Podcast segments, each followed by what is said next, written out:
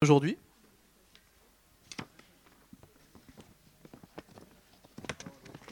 Une série euh, basée sur euh, l'évangile de Jean au chapitre 10.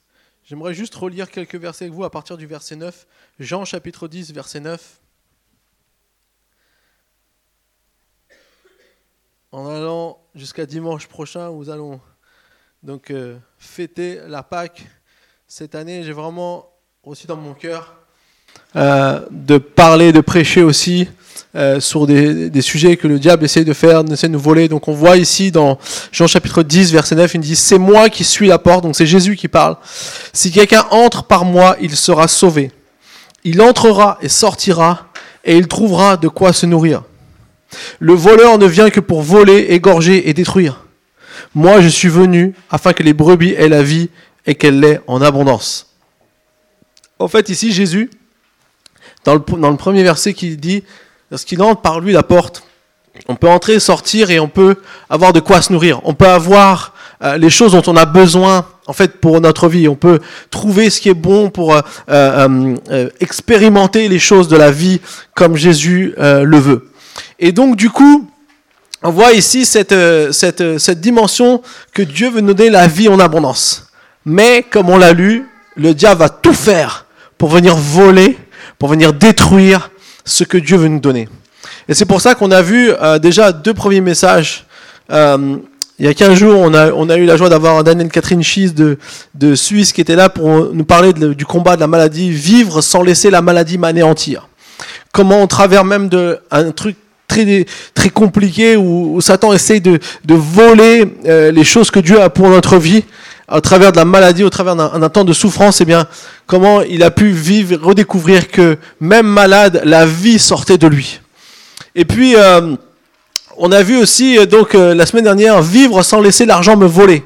L'importance dans ce domaine où le diable va essayer de, de voler, va essayer de nous tromper, va essayer de, de, faire toutes sortes de choses qui vont nous empêcher de vivre euh, la manière dont Dieu veut et ce que Dieu a prévu pour nous dans ce domaine-là. Ce sont des sujets très sensibles, mais très réel dans nos vies. Et puis aujourd'hui, j'aimerais aborder un sujet peut-être qu'on n'a pas l'habitude de parler souvent dans les églises, qui s'intitule Vivre sans laisser le sexe me tromper. Lorsqu'on regarde dans la création, dans Genèse chapitre 1, on voit que Dieu, il a créé toute chose par sa parole.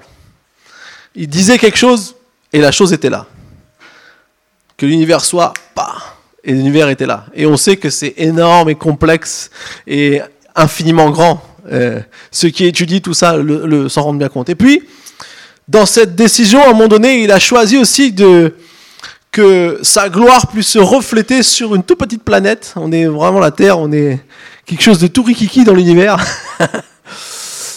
et dans cette, dans cette, dans cette planète, eh bien, il a, il a voulu refléter sa gloire. Il a refléter qui il était. Il a voulu refléter, euh, euh, euh, il a voulu créer, insuffler, donner la vie et amener toutes sortes de choses. Alors, on va voir qu'il va, dans le récit de la création, comment il va créer toutes choses.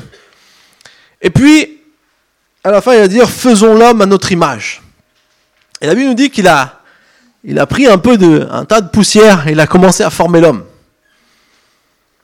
Et à un moment donné, quand il forme l'homme, il lui met un pénis. c'est pas le diable qui arrivé entre deux pendant que Dieu était parti chercher un truc à la cuisine, qui a dit tiens, toi t'auras ça maintenant, tu seras puni. Non. C'est Dieu qui l'a voulu. Il a, il a, créé aussi les testicules, il a créé le sperme, il a créé le sperme qui va euh, fonctionner et il a donné aux hommes la testostérone pour que tout ce processus fonctionne. C'est une chose réelle, c'est une chose vraie. Et puis, cet homme, il était là, Dieu l'avait créé, et avant même que le péché vienne sur la terre, Dieu a dit, il n'est pas bon que l'homme soit seul. Il a vu que c'était pas bon que l'homme soit seul. Et donc, il a envoyé l'homme voir toute la création. Il a rencontré tous les animaux. Comme disait souvent mon père, il a rencontré des belles girafes. Mais c'était pas son vis-à-vis. -vis. Il a peut-être rencontré un merveilleux lion, mais c'était pas son vis-à-vis. Et il a nommé tous les animaux, mais à un moment donné, Dieu l'a mis dans son sommeil, a pris une de ses côtes et a commencé à former la femme, qu'il a fait différente de l'homme. il a fait des formes différentes, il a donné un sexe différent, il a mis un, vagin, il a toutes les choses. Toute la femme était constituée aussi dans une image un peu différente, mais toujours à l'image de Dieu. Lorsque l'homme l'a vu, il l'a reconnu et il a, il a dit, il a appelé femme, et le mot en hébreu, pour dire femme, ça veut dire issu de moi, ou on peut aussi les traduire par mienne, à moi. Quand il a vu la femme, il a fait c'est à moi ça. Peut-être que c'est ce que certains hommes se disent avant qu'ils rencontrent leur euh, future et belle Dulcinée. Or Dieu, la première chose qu'il leur le premier commandement qu'il leur a dit, vous savez le premier commandement qu'il leur a donné? Soyez féconds, multipliez-vous. Je vous explique pas comment on fait tout ça, vous êtes un public averti. Mais la réalité, c'est que tout ça, c'est Dieu qui l'a créé. Y est, Dieu, dans le, dans le jardin d'Éden, il n'est pas un jour venu voir et a dit Oh, qu'est-ce que tu fais? Adam Non, non, tu la touches pas, fais pas ça. C'est pas quelque chose de mal. C'est pas quelque chose de mal. Le sexe, ça fait partie de la vie. C'est quelque chose que Dieu a créé et c'est quelque chose que Dieu a donné un sens. Et c'est comme ça aussi qu'on glorifie Dieu. Parce que tout est fait pour que nous puissions lui rendre gloire. Bien sûr, avec des limites, avec un cadre que nous allons découvrir aujourd'hui. Alors, si on aime Dieu et si on veut lui obéir, on ne le fait pas par peur de lui, par une crainte euh, de quelqu'un qui est très dur et qui va nous juger, qui va nous punir, mais on le fait parce qu'on est heureux de pouvoir bénéficier des bonnes choses qu'il a pour nous. L'obéir à Dieu, c'est un privilège, c'est une joie, ça devrait être une joie, ça devrait être quelque chose qui nous, qui nous permet de nous épanouir. Et c'est ce que Dieu veut aussi au travers du sexe. Dieu l'a créé pour que ce soit bon pour l'homme, pour que ça l'épanouisse, pour que ça le rende heureux, pour que ça puisse lui faire partager un amour incroyable. Mais le diable est venu, et de la même manière qu'il a trompé Adam et Ève dans le jardin d'Éden, alors que tout était très bon, comme a dit quand il a créé l'homme et la femme, il a dit tout était très bon. Il est venu essayer de, de, de briser, de casser, de voler. Et de la même manière, il fait ça aussi au travers du sexe aujourd'hui et depuis toujours. Alors j'aimerais voir avec vous aujourd'hui cinq choses qui trompent ma vision du sexe. Cinq choses qui sont là aujourd'hui, qu'on trouve dans le monde. J'aimerais vraiment être dans des choses concrètes pour qu'on puisse voir ce qu'il veut, ce que le diable essaye de faire aujourd'hui, peut-être même depuis toujours, mais dans notre réalité à nous d'aujourd'hui. Premièrement, la première des choses, c'est sous-estimer l'impact d'un acte sexuel. Une grande chose que notre société nous dit dès l'adolescence, c'est que l'acte sexuel, c'est pas quelque chose de, on va dire, on pourrait utiliser le mot entre guillemets sacré ou de très important et qu'il nous faut pratiquer, euh, qu'il nous, nous, faut euh, faire attention dedans, mais on dit vas-y, lance-toi, commence, découvre. Et tu vas voir, après, tu vas comprendre. Et donc, du coup, on minimise l'importance de l'acte sexuel. Et beaucoup de jeunes, pour avoir aussi pu parler avec certains, lorsque j'étais euh, aussi en contact beaucoup avec la jeunesse, eh bien, ça peut être une, euh, un vécu qui peut être, euh, si c'est pas vécu dans, dans les bonnes conditions, qui peuvent être très traumatisants, très difficiles à vivre. Et c'est comme si le diable essaye de nous tromper en disant, vas-y, dès que Dès qu'en gros tu es formé, dès que tu as passé la puberté, vas-y parce que c'est quelque chose qu'il faut goûter. Alors bien sûr qu'on a envie, et Dieu nous a créé avec l'envie du sexe. Dès l'adolescence, dès qu'un un garçon est formé ou une jeune fille est formée, il y a une envie derrière et ça c'est tout à fait normal. si un garçon vient qui dit qu'il n'a pas d'envie, qu'il ne se bat pas avec des envies, il n'est pas normal. Jusqu'ici, moi souvent je rassurais, je dis, tu sais, c'est normal, c'est comme ça. Mais par contre, c'est apprendre à le gérer. Et ça, Dieu nous donne la force de le faire pour pouvoir le faire dans le beau contexte et attendre le bon moment. Et il existe en chacun d'entre nous un principe de base. Et ça, j'aimerais vraiment le dire aussi à, tous les parents, peut-être si vous avez des enfants adolescents ou même si vous connaissez, même si vous êtes déjà des petits-enfants, pour sachez. Il y a un principe de base. Tout ce que vous euh, apprenez ou découvrez pour la première fois va être une référence C'est comme si notre cerveau, en fait, il prend ça comme référence. Par exemple, euh, peut-être que on, se dit, on va pas trop parler des sujets tabous parce que on veut pas que notre enfant, voilà, il soit trop exposé. Le problème, c'est que dès qu'il va aller à l'école, l'enfant, il va être exposé, mais pas avec votre discours à vous. Il va entendre le discours de la rue, il va entendre le discours de l'école. Et ça va être comme une référence pour lui. Ça va être comme une, euh, comme un, quelque chose qui va toujours garder. Mais tandis que si c'est vous qui lui dites, écoute, tu vois, peut-être que tu vas entendre plein de choses, mais voilà ce que, ce qui est vraiment le sexe. Voilà ce que c'est. Et là, vous pouvez introduire ou amener une base sur laquelle l'enfant pourra toujours se référer. Parce que on, fait toujours référence à notre première expérience. Et parfois, pour certains, c'est très traumatisant. Avoir vécu une expérience très négative peut être un blocage. Et ça, je l'ai rencontré aussi tellement de fois. C'est pour ça que nous ne devons pas laisser le diable nous tromper dans ce domaine. Aujourd'hui même, il existe euh, un, on va dire même un, un concept à l'extrême chez les jeunes, ce qu'on appelle, je ne sais pas si vous avez entendu ce terme, c'est un terme anglophone qui dit sex friends. En gros, on n'est pas vraiment obligé de s'aimer pour avoir du sexe. Juste si on a envie, les deux on a envie, eh bien on a du sexe à un moment donné, et puis après, on n'est pas lié à quoi que ce soit et on reprend notre vie tranquille. Ce sont des concepts qui se développent, mais qui détruisent, qui font mal. Et sous-estimer l'impact sexuel, c'est aussi vrai pour les adultes. Tellement d'adultes parfois pensent qu'avoir du sexe hors de son couple, ou même si on n'est pas encore marié, n'est pas quelque chose qui va être très grave, mais on va voir que ça implique bien plus que seulement le côté physique. Et ça fait des dégâts dans nos émotions et dans notre personnalité également. Deuxièmement, la chose qui essaie, que le diable essaie de nous tromper avec le sexe, c'est se laisser influencer par le mensonge de la pornographie. La pornographie est un des pires fléaux de notre génération.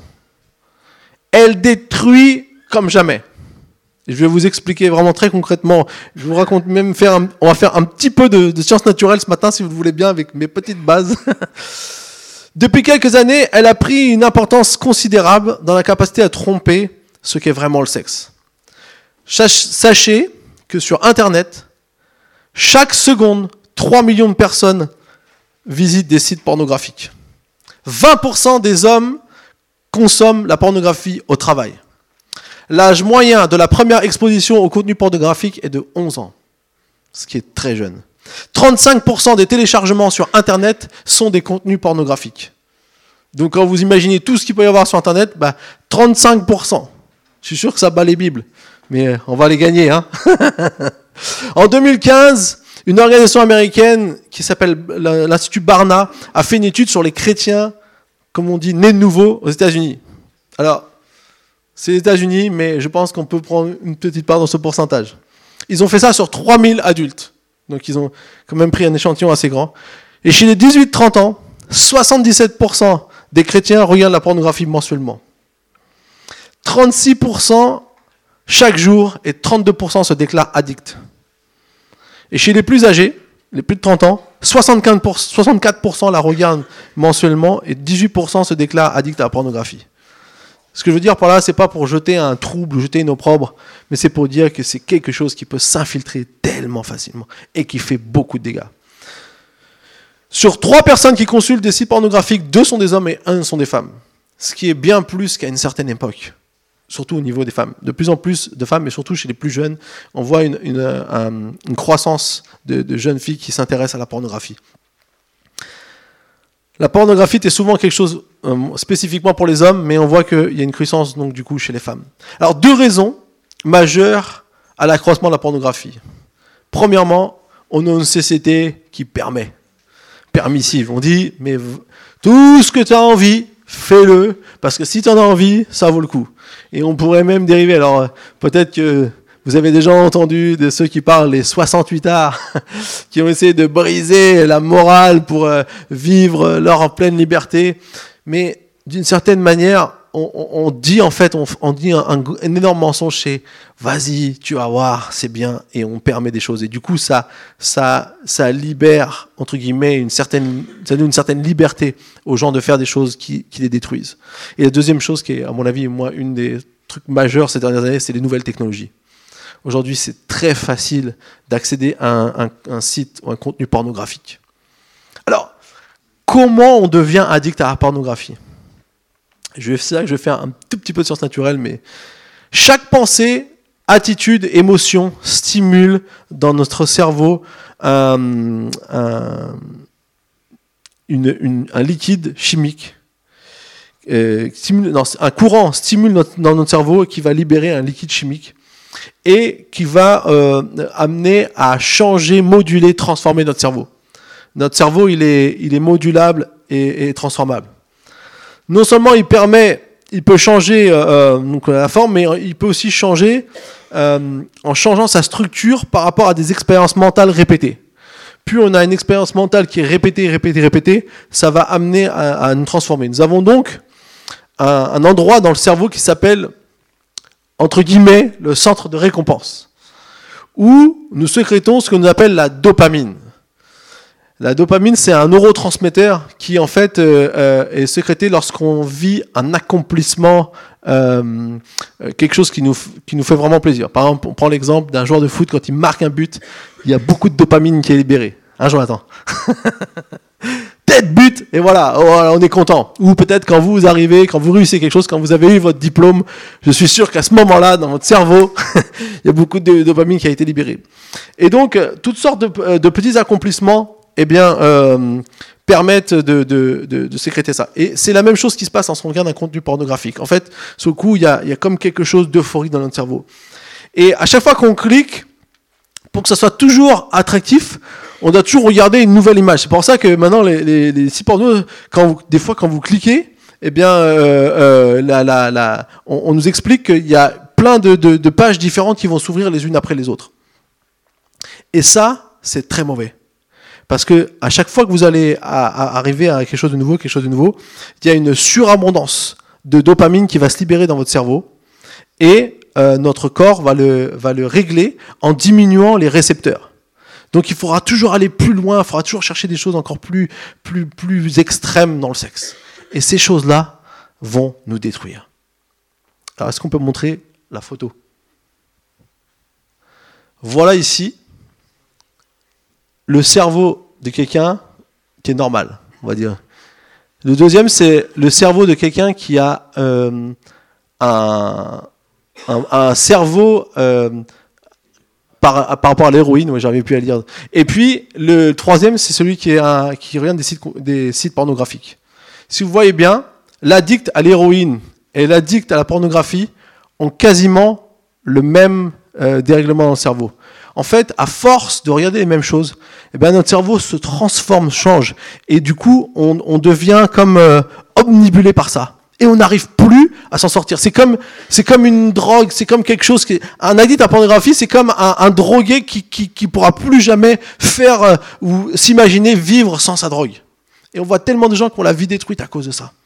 Donc, nous devons comprendre que la pornographie, c'est ce que le diable utilise pour déformer la vision de la sexualité. Je ne rentre pas dans tous les détails de tout ce qu'on peut voir et toutes ces choses, parce que ce sont des, des, des, choses qui sont vraiment horriblement euh, euh, euh, sales et qui vont, qui vont déformer notre vision de ce qu'on voit. Et, beaucoup de personnes vont, vont, après plus pouvoir non plus vraiment visionner ou croire ou imaginer, découvrir la sexualité comme Dieu le veut. Et surtout, on est esclave. On est esclave de ça. On est, on est, dans, on est pris par, par ces choses. Et la finalité, c'est la destruction il y a des, il y a des, maintenant, il y a des, on développe dans les hôpitaux des centres pour euh, vraiment s'occuper des personnes qui, qui, qui, sont dans la, dans la pornographie, qui sont dans, dans ces problèmes. C'est un, un, problème de santé en France. On, on l'a déjà euh, créé beaucoup de choses pour aider ces personnes-là. Et, on, développe continuellement aussi des connaissances sur ce sujet pour pouvoir aider les personnes. La pornographie, c'est un tueur de famille. Celle qui existe, et celles qui n'existent pas encore. Peut-être vous n'avez pas encore une femme et des enfants, mais aujourd'hui, la pornographie vient déjà détruire des choses que Dieu normalement voulait prévoir pour votre future famille. Troisièmement, rechercher son propre plaisir. Une autre tromperie, est que le sexe est là pour m'apporter du plaisir avant tout. Je vois le sexe uniquement dans le plaisir qu'il me donne, mais je ne connaîtrai jamais le vrai sexe que Dieu a pour moi. C'est le sexe qui est avant tout là pour partager, pour euh, être euh, échangé. Et du coup, on va toujours chercher des choses qui euh, me satisfont, pardon, moi-même, qui me, m'amènent à vivre mon plaisir à moi. Et on devient comme, ça devient comme quelque chose de très égoïste. C'est quelque chose qui est, qui est, focalisé sur ma personne. Et tellement de gens vont de, partenaire en partenaire ou de pour essayer d'expérimenter, pour essayer de trouver leur propre plaisir, mais c'est comme s'ils ne sont jamais vraiment satisfaits. Parce que le sexe, et on va le voir, n'est pas prévu pour rechercher son propre plaisir. On a du plaisir en faisant du sexe, on ne va pas dire le contraire, mais il n'est pas là pour rechercher son propre plaisir. C'est un mensonge du diable. Quatrièmement, combler l'amour que je n'ai jamais reçu. C'est une des choses euh, dont le diable aussi essaie de se servir, c'est d'utiliser le sexe comme le moyen de m'apporter l'amour que j'ai pas reçu quand j'étais peut-être enfant. Peut-être qu'on était enfant, on ne nous a pas aimés de la manière dont Dieu voudrait qu'on nous aime. Et du coup, on se, on se, on se, comment dire, on, se, on se réfugie derrière une, attraction des, parfois des hommes ou des femmes, ça dépend, mais derrière cette attraction que les autres peuvent avoir pour nous, pour combler comme un manque dans notre, dans notre être. Et du coup, le sexe ne devient pas quelque chose que Dieu a créé pour notre plaisir, mais devient une, une, euh, quelque chose qu'on recherche pour avoir une identité.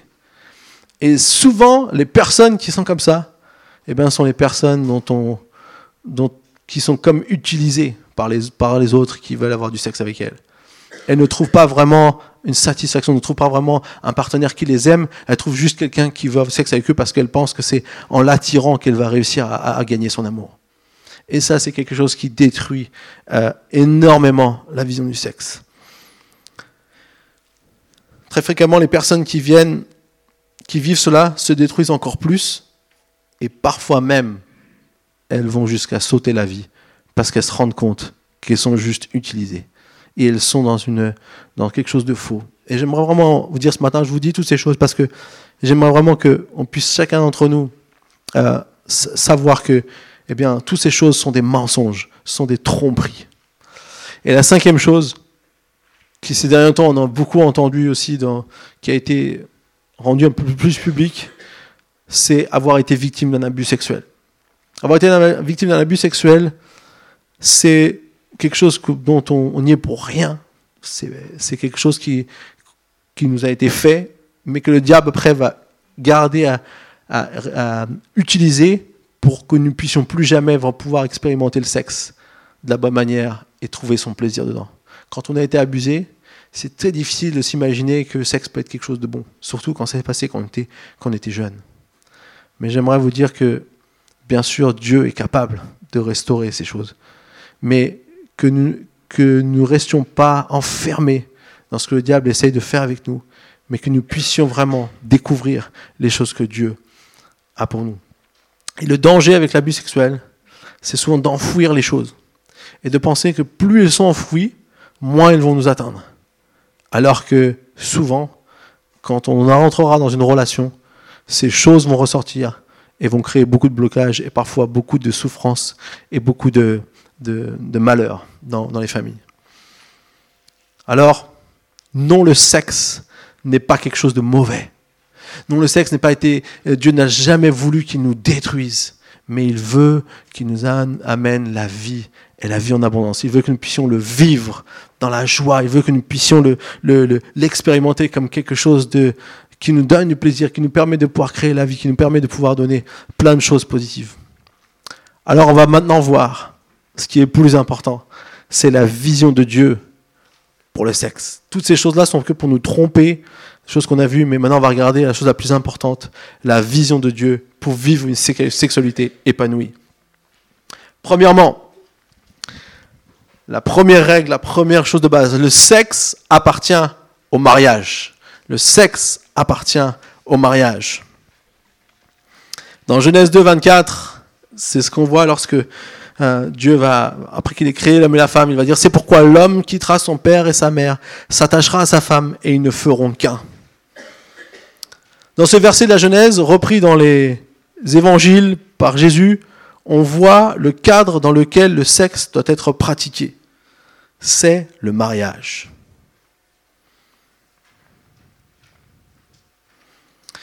Le mariage, c'est l'homme et la femme qui se retrouvent ensemble pour s'unir, pour ne faire qu'un et vivre ensemble. Pourquoi le mariage est le cas de référence dans lequel on pratique le sexe? C'est parce qu'il nous faut une notion d'engagement comme sécurité à pouvoir partager l'amour.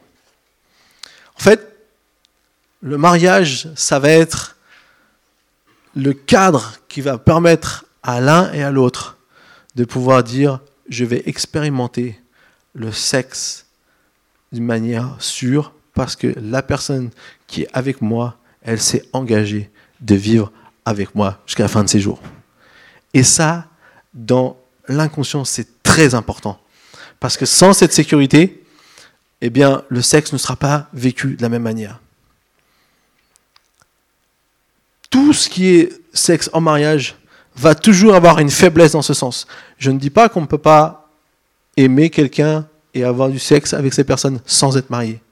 Mais le mariage apporte une, euh, sécurité bien plus grande pour l'un et l'autre. Et bien sûr, on sous-estime l'acte sexuel vécu en mariage.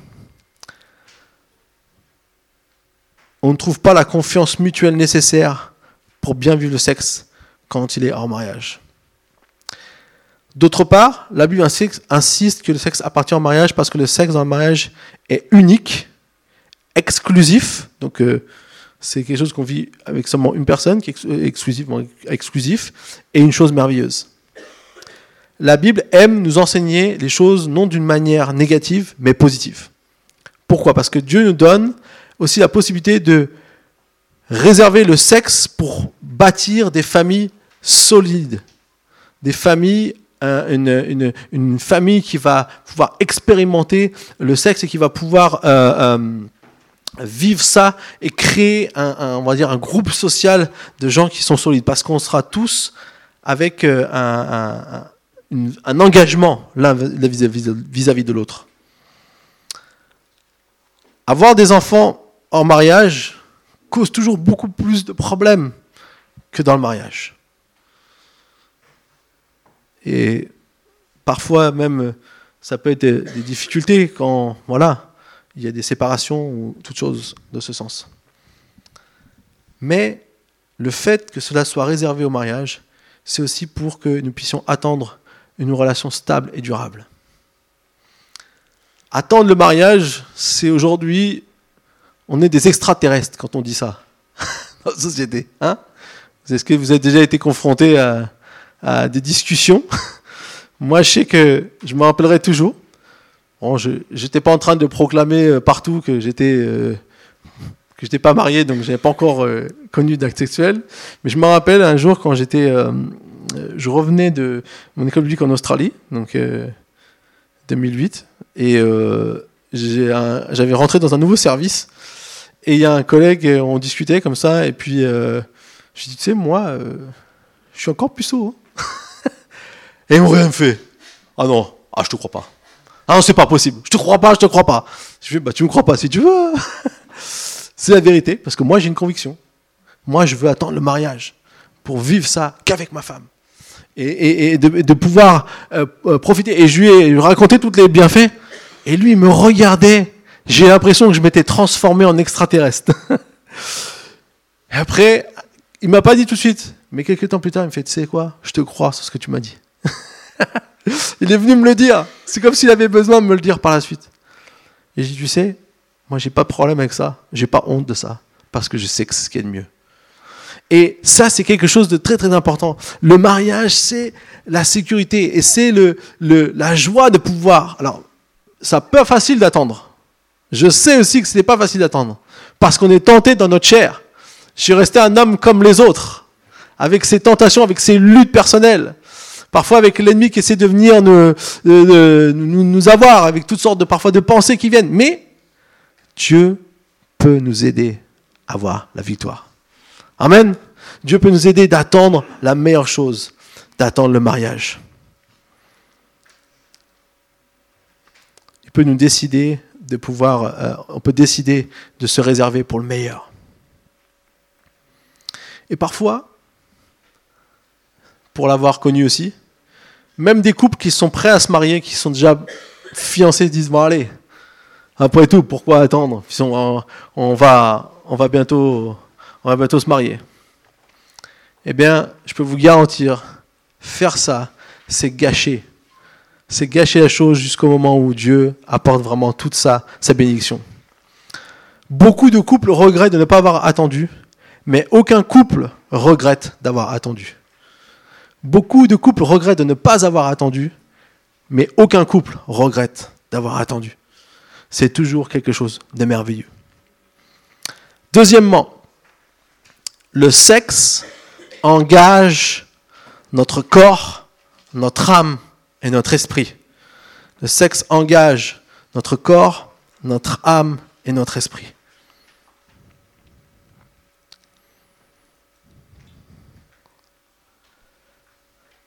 On vient de voir que lorsque nous avons un rapport sexuel, nous faisons un, une seule chair. Tous les commentateurs diront que ce que Jésus, enfin que Dieu a exprimé ici euh, au premier plan, bien sûr qu'il n'y a pas que ça, mais c'était le fait de faire un, et c'est ce qui se passe exactement lorsqu'on a un rapport sexuel, on fait vraiment un. Mais ça reste vrai aussi au niveau de notre âme et notre esprit. Dans, le, dans la Bible, si vous lisez euh, les, le terme utilisé pour ce que nous on dirait en français de tous les jours, faire l'amour, dans la Bible, en hébreu, c'est le mot connaître qui est utilisé. Adam connu Ève. Alors c'est pas, euh, il a appris à connaître, il a posé quelques questions, ils ont parlé, ils ont bien parlé, c'était super, ils se connaissent. Non, parce que ça, il avait, je pense qu'il avait déjà eu le temps de le faire mais il l'a connu dans son intimité. Et c'est là que souvent, eh bien, ça produit du fruit et puis des, enfants viennent. Mais ce qu'il faut comprendre, lorsqu'on a un rapport sexuel, tu ne peux jamais te débarrasser de ton âme et de ton esprit et y aller qu'avec ton corps. Des gens pensent que c'est juste avoir un, un instant de plaisir. Mais la vérité, c'est que ton âme et ton esprit sont en toi. Tu ne peux pas dire, partez Je vais faire un truc tout seul avec mon corps maintenant. non, ça ne marche pas. Et donc, lorsque j'ai investi et que je fais du sexe peut-être hors du cadre que Dieu a donné, je m'expose à une vulnérabilité dans mon âme et même dans mon esprit. Parce qu'il peut y avoir des conséquences spirituelles. Et la Bible nous le dit très bien dans 1 Corinthiens 6, versets 15 et 16. Ne savez-vous pas que vos corps sont les membres de Christ? Prendrais-je les membres de Christ pour en faire les membres d'une prostituée? Certainement pas. Ne savez-vous pas que celui qui s'unit à la prostituée est un seul corps avec elle? En effet, il est dit, les deux ne feront qu'un. Ici, ce qui est traduit, un seul corps avec elle, c'est pas seulement le corps physique, mais c'est tout. C'est corps, âme, esprit parce qu'on ne peut pas se séparer. On ne peut pas seulement avoir un corps avec elle. On, transmet aussi, on est, on est connecté à des choses qui sont dans, de l'ordre des émotions, euh, des choses qu'on peut vivre et des choses euh, spirituelles. Je ne pense pas que les personnes qui vont voir des prostituées en ressortent hyper édifiées dans leur âme. J'ai pas, j'ai pas, j'ai jamais euh, pratiqué ce genre de choses, donc je pourrais pas vous dire. Mais la réalité, c'est que je pense pas que quand on sort de là, on est hyper bien. Non, on est plutôt honteux et on est plutôt euh, en vie avec quelque chose à l'intérieur de nous-mêmes. Et, ça nous détruit. Mais c'est souvent le désir ou la pulsion qui nous pousse à faire ce genre de choses.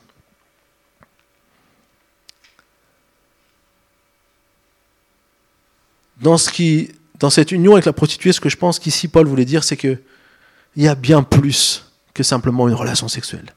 Il y a quelque chose qui va affecter tout notre être, toute notre personnalité.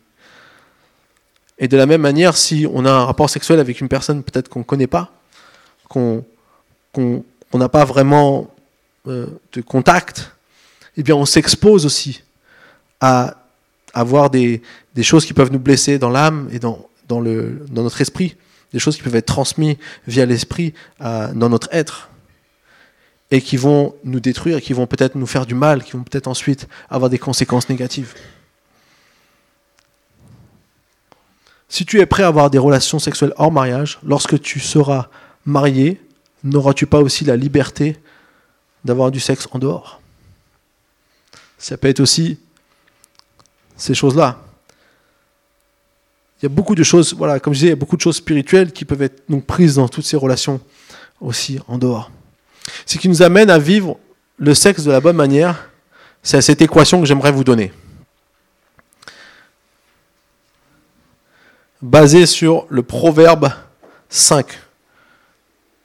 Je vais vous lire vite fait le proverbe 5, verset 18 à 20. Proverbe 5, verset 18 à 20. Que ta source soit bénie. Fais ta joie de la femme de ta jeunesse biche des amours, gazelle pleine de grâce. C'est très poétique. Salomon, il était un, bon poète. Hein. que ces saints te rassasient constamment, enivre-toi sans cesse de son amour. Pourquoi, mon fils, t'enivrerais-tu d'une étrangère et embrasserais-tu la poitrine d'une inconnue?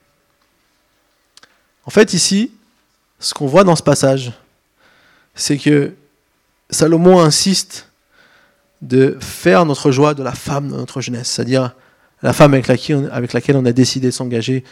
On peut faire bien sûr le contraire avec euh, les femmes pour leur mari. Et on voit ici qu'il y a comme quelque chose qui est important d'avoir cette relation avec cette personne. Cette relation d'amitié, c'est important d'avoir une relation d'amitié avec une personne, mais aussi d'avoir cet engagement qui est la sécurité. Alors, l'équation, c'est pouvoir avoir du bon sexe. C'est égal à une forte amitié avec un fort engagement. Forte amitié plus un fort engagement. Et c'est comme ça qu'on peut expérimenter ça. Et bien sûr, ça on l'expérimente pas avec un ami de longue date, hein, avec notre femme ou notre, notre mari. ne me faites pas dire ce que j'ai pas dit. Et on voit bien que ceci est du domaine de l'âme. S'enivrer d'amour, c'est aussi le domaine de l'âme. L'âme est le lien qui est prépondérant dans l'expérience de l'acte sexuel. Parce que au niveau physique, c'est très simple. À chaque fois qu'on expérimente du sexe, on peut avoir un petit plaisir, on peut avoir un plaisir physique. Alors les, les je sais plus c'est sexologue, psychologue, enfin un hog quelque part nous dit que plus la relation est forte, plus même le plaisir augmente. Donc même si vous voulez avoir plus de plaisir, ça vaut mieux d'être avec euh, votre mari ou votre femme pour pouvoir expérimenter le sexe. L'importance de l'amitié. Une femme doit être chérie comme une âme avant d'être un corps. Nous les messieurs, souvent, on est rapide pour voir. C'est d'ailleurs comme ça que les messieurs sont, sont stimulés. D'ailleurs, je lisais un livre sur les couples. Alors, je fais une petite parenthèse. Je vous donne des petits tuyaux là pour, pour les couples mariés.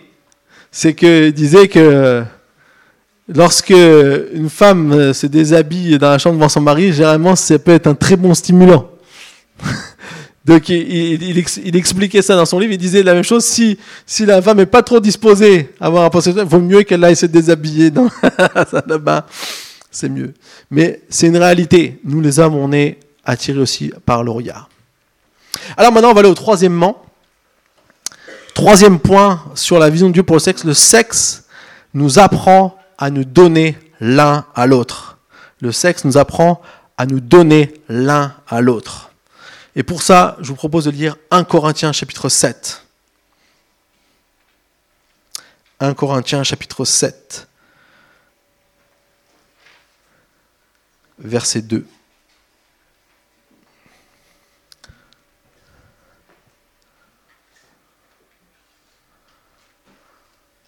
« 1 Corinthiens chapitre 7, verset 2.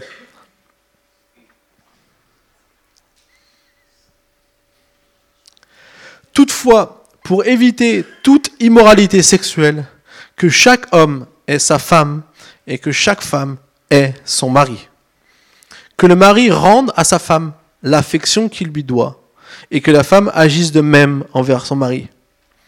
Ce n'est pas la femme qui est maîtresse de son corps, mais c'est son mari. De même, ce n'est pas le mari qui est maître de son corps, mais c'est sa femme. Ne vous privez pas l'un de l'autre, si ce n'est d'un commun accord pour un temps, afin de vous consacrer au jeûne et à la prière. Puis retournez ensemble, de peur que Satan ne vous tente à cause de votre manque de maîtrise. Dans ce passage, c'est Paul qui parle sur le sujet de la sexualité même du couple. C'est intéressant de voir ici que Dieu a confié ses, ses vérités à un homme qui était célibataire. On pourrait dire, qu'est-ce qu'il en sait, lui? Et ce qui est intéressant, en lisant les, commentateurs, les commentaires qu'ils ont écrits, euh, j'ai vu que, vous savez, souvent dans ce passage, Paul répond euh, des, aux, Corinthiens.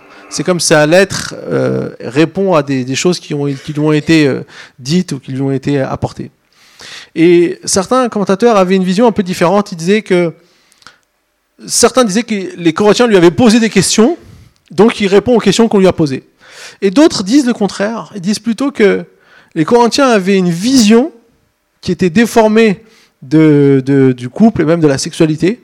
Parce qu'on peut lire qu'il y avait quand même des péchés d'inceste dans l'église de Corinthe. Donc Paul a quand même écrit euh, des choses euh, assez euh, importantes dans ce domaine-là.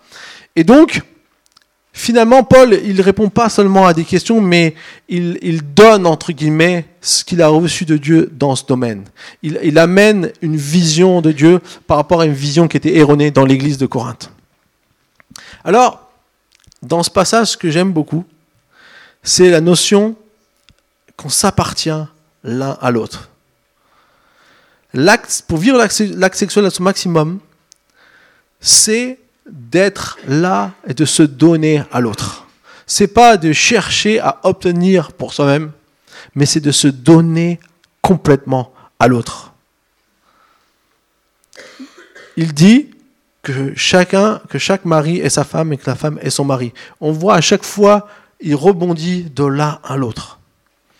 Et il y a cette notion d'appartenance, cette notion de je je m'appartiens pas moi-même, mais j'appartiens à l'autre.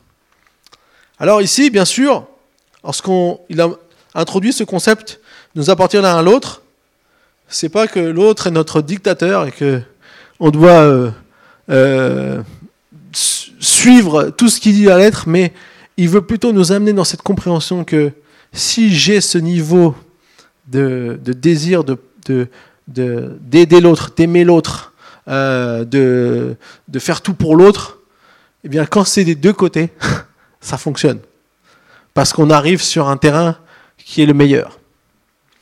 Dès que cette chose est déséquilibrée, ça fonctionne plus. C'est comme lorsque Dieu, a dit Marie, soyez soumise à vos femmes. Et là, euh, si vous dites ça aujourd'hui dans le monde, vous avez euh, une bonne bande de, femmes qui vont se lever contre. Il ne faut surtout pas oublier la deuxième partie. Marie aimait aux femmes comme Christ a aimé l'Église. Comme Christ a aimé l'Église. Moi, quand j'ai quand j'ai vraiment quand j'ai étudié ça, parce que une fois j'ai fait ça à un mariage, quand j'ai étudié ça vraiment, et je me suis dit, mais finalement Dieu est, beaucoup plus dur avec l'homme qu'avec la femme. Hein. Parce que se soumettre, euh, alors les femmes doivent se soumettre à, aux hommes comme l'Église est soumise à Christ. Alors aujourd'hui l'Église n'est pas parfaitement soumise à Christ, elle le sera un jour, mais nous par contre, on a déjà le modèle parfait. Donc la responsabilité est grande sur ces messieurs. mesdames, vous pouvez dire Amen. Hein, c'est un petit cadeau, c'est spécial. On voit donc ici euh, cette dimension d'appartenance. Et le grand secret de, de tout ça, c'est cette appartenance mutuelle. Lui faire plaisir, l'aimer, le chérir. Et je me concentre sur cela. Et lorsque vous mettez ça en pratique, vous en voyez très vite les bénéfices souvent, on est toujours forcément focalisé d'abord par son désir personnel. C'est normal, on a envie de quelque chose, on, le ressent et parfois on l'exprime. Mais ici, Paul nous dit, c'est pas simplement ton désir qui compte, mais c'est le désir de l'autre. Donc apprends à découvrir le désir de l'autre, apprendre à faire plaisir à l'autre.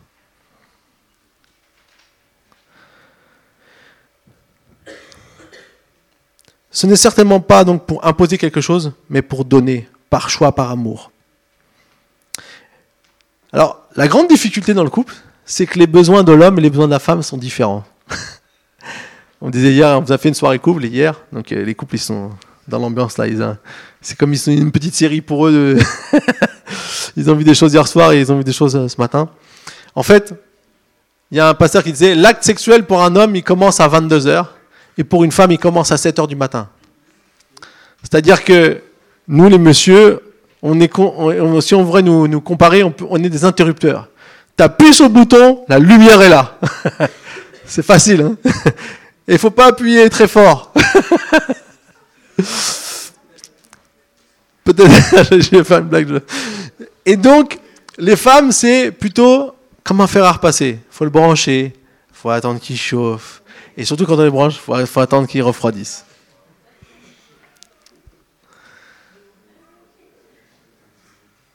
Messieurs, quand vous quittez la maison pour aller au travail, le bisou du au revoir est très important. Parce qu'il peut conditionner des choses qui se passent beaucoup plus tard dans la journée. j'ai fait, je, n'ai rien dit d'autre. Hein. C'est un simple conseil amical. Alors, trois qualités sont importantes pour entrer dans un temps d'intimité.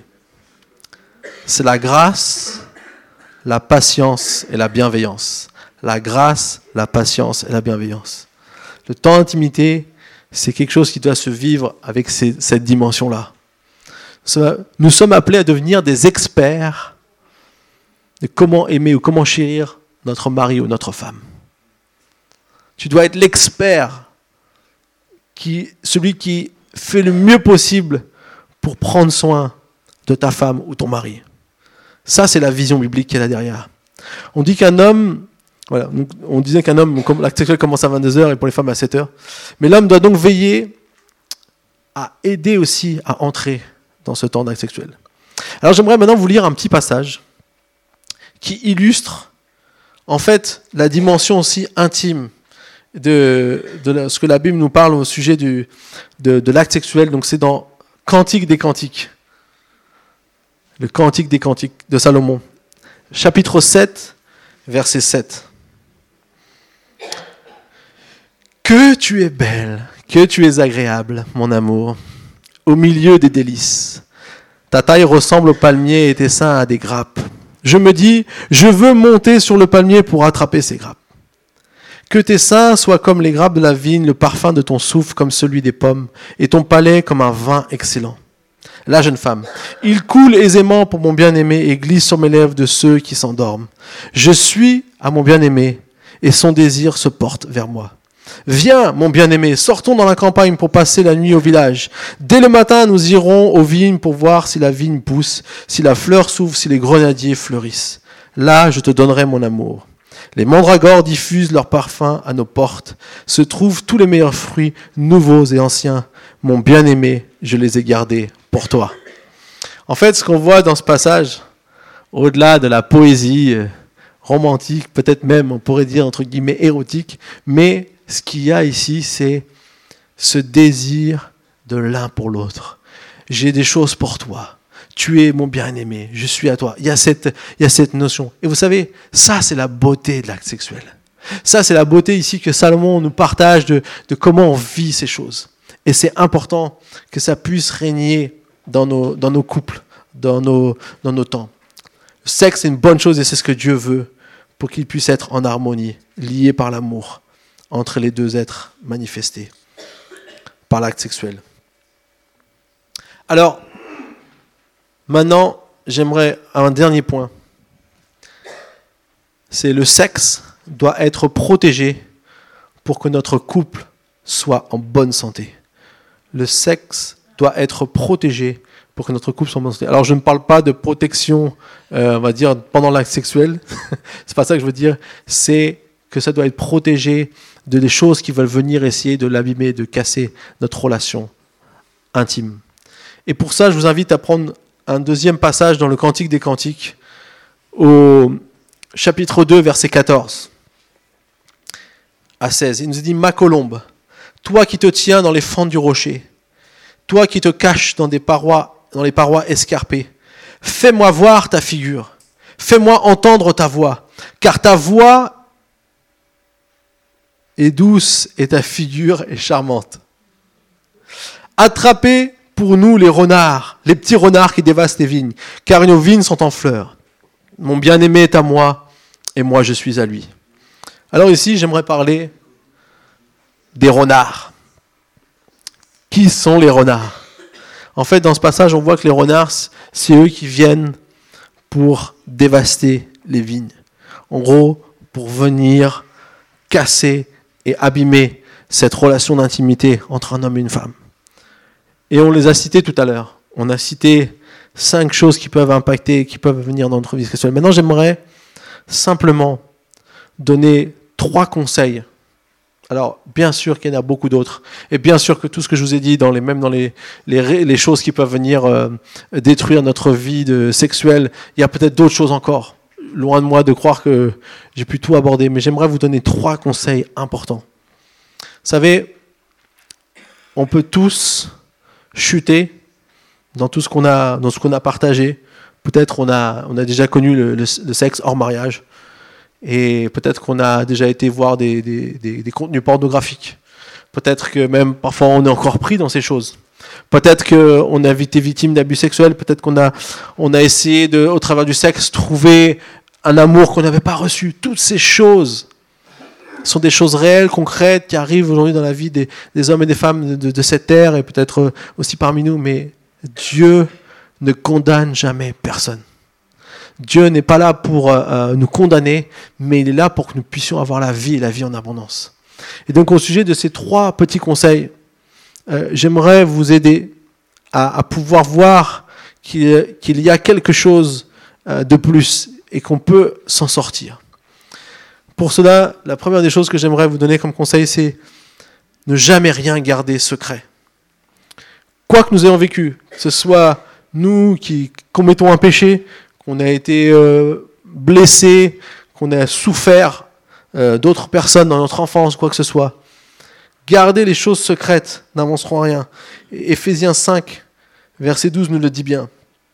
En effet, ce que les hommes font en secret, il est même honteux d'en parler.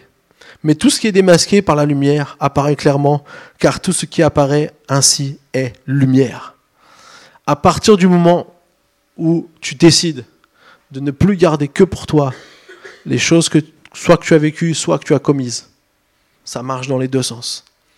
À partir du moment où tu décides que tu ne gardes pas seulement ces choses pour toi, mais que tu le partages, bien sûr, je le dis bien dans un cadre approprié, avec une personne digne de confiance, une personne capable d'écouter ce qu'on a à lui dire. Malheureusement, des fois, il y a des personnes qui peuvent être dignes de confiance, mais qui ne sont pas capables d'écouter. D'ailleurs, même, je vous conseillerais, si des choses très profondes, très personnelles, ne sous-estimez pas les professionnels. Ils sont, ils sont là aussi pour nous aider dans ce sens-là. Et aussi, une personne qui pourra nous, nous aider, euh, euh, qui ne va pas nous juger par rapport à ce qu'on va lui dire. Parce que c'est, on ne doit pas être jugé, mais Dieu est venu pour aider. Je ne suis pas venu pour juger le monde, je suis venu pour sauver le monde. Jésus dit ça. Un jour, on sait que son jugement arrivera. Mais aujourd'hui, c'est le temps du salut. Aujourd'hui, c'est le temps de se repentir. Aujourd'hui, c'est le temps d'être guéri si on a besoin d'être guéri. Aujourd'hui, c'est le temps de découvrir la vie qu'il a pour nous. Et, son jugement viendra. Mais la réalité, c'est que dans ce, dans ce temps-là maintenant, tout ce que je garde secret va finalement que me détruire moi. Tout ce que, tout que, tout ce que j'essaye d'enfuir au plus profond de moi en disant personne ne saura, ou eh bien, ça peut quand même un jour venir me détruire.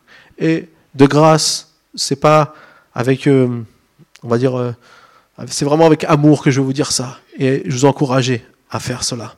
Je sais que ça demande beaucoup de courage, je sais que ça demande des forces, mais on peut et on est là pour vous aider aussi. Deuxièmement, apprendre à compter sur les forces de Dieu. 2 Corinthiens 10, verset 4, on va lire ce verset aussi. 2 Corinthiens 10, verset 4. Vous savez, il n'y a rien qui est hors du contrôle de Dieu. Il nous a dit, en effet, les armes avec lesquelles nous combattons ne sont pas humaines, mais elles sont puissantes grâce à Dieu pour renverser des forteresses.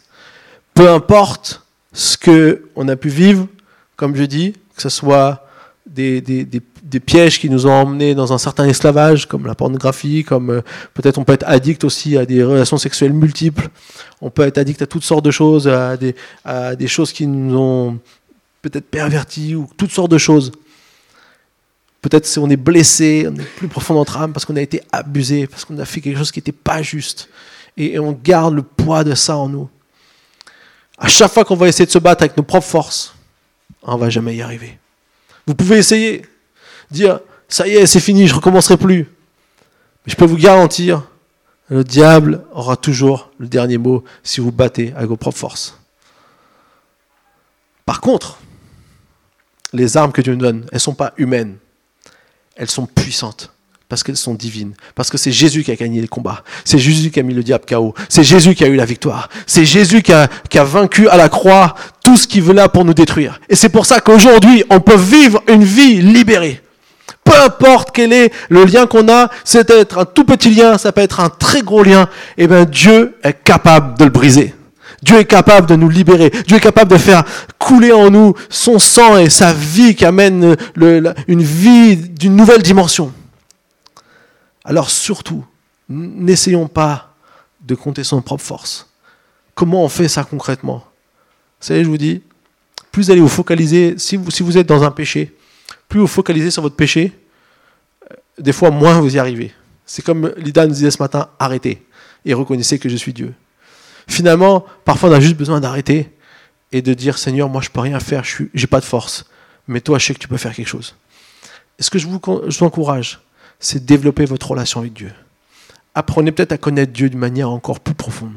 Développez votre connaissance, votre relation avec Jésus, et vous allez trouver des forces que vous ne pouvez même pas voir aujourd'hui.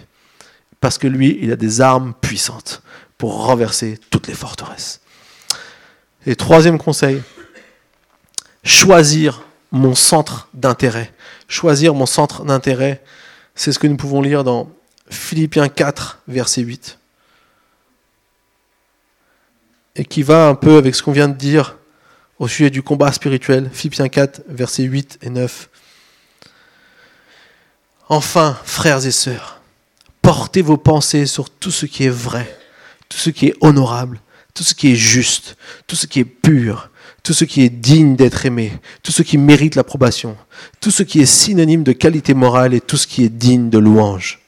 Ce que vous avez appris, reçu et entendu de moi, ce que vous avez vu en moi, mettez-le en pratique et le Dieu de la paix sera avec vous. En fait,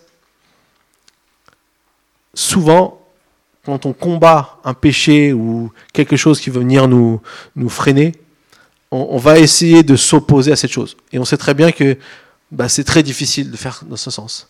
Par contre, ce qu'on peut, c'est développer une relation avec Dieu, comme on l'a dit, trouver ses forces en lui, mais aussi choisir qu'est-ce qui va être mon centre d'intérêt. Et lorsqu'on choisit de, comme une, ici Paul, à se concentrer sur les choses que Dieu a pour nous, sur les choses que Dieu veut faire avec nous, commencer peut-être à servir, commencer peut-être à sortir des choses qui, qui veulent nous tenir, les tentations qui sont là autour de nous, mais commencer à sortir et à, accomplir des choses que Dieu, poser nos pensées sur ce qui est pur, honorable, digne de louange, eh bien, on peut par ce biais peut-être laisser de côté les pensées qui nous ramènent, qui nous rabaissent, les pensées qui veulent nous détruire, les pensées qui nous font souffrir parce qu'on a été abusé, parce qu'on repense à ça et qu'on revit la scène toujours et qu'on a cette, angoisse qui est là. Eh bien, on peut commencer à choisir de se focaliser sur autre chose. Alors bien sûr, ça demande du temps, ça demande de l'accompagnement, mais ce sont des conseils pratiques qui peuvent nous aider à sortir de ce mal. Alors j'aimerais terminer maintenant par la prière. J'aimerais dire à chacun d'entre nous, c'est un sujet très personnel, très intime, et on ne va pas exposer quoi qui que ce soit maintenant. Mais j'aimerais qu'on puisse tous fermer les yeux. Et vous savez, je, sais, pour entendre, malheureusement, encore et encore, des histoires, comment le diable réussit même à faire tomber des hommes de Dieu, à faire tomber des, personnes qui pourtant croit en lui, qui espère en lui, mais qui à un moment donné se laisse avoir par, euh, par une, tromperie du diable et qui en rentre dans un cercle vicieux qui des fois les emmène jusqu'à la destruction de, de leur famille, de qui ils sont. Je sais que le diable est actif dans toutes ces choses. Et donc, j'aimerais simplement aujourd'hui que chacun se mette face à Dieu, où tu es là maintenant? Mets-toi face à Dieu. Et puis, laisse le Saint-Esprit te parler. Et je ne sais pas si aujourd'hui, soit tu es dans un péché, soit tu, tu penses que voilà, il y a des choses qui, qui dans ta vie te, culpabilisent un peu peut-être. Ou peut-être tu es dans une grande souffrance parce qu'on a abusé de toi, parce qu'on t'a fait du mal. Parce que peut-être que tu t'es senti euh, utilisé par d'autres, aussi dans le domaine du sexe. Toutes ces choses.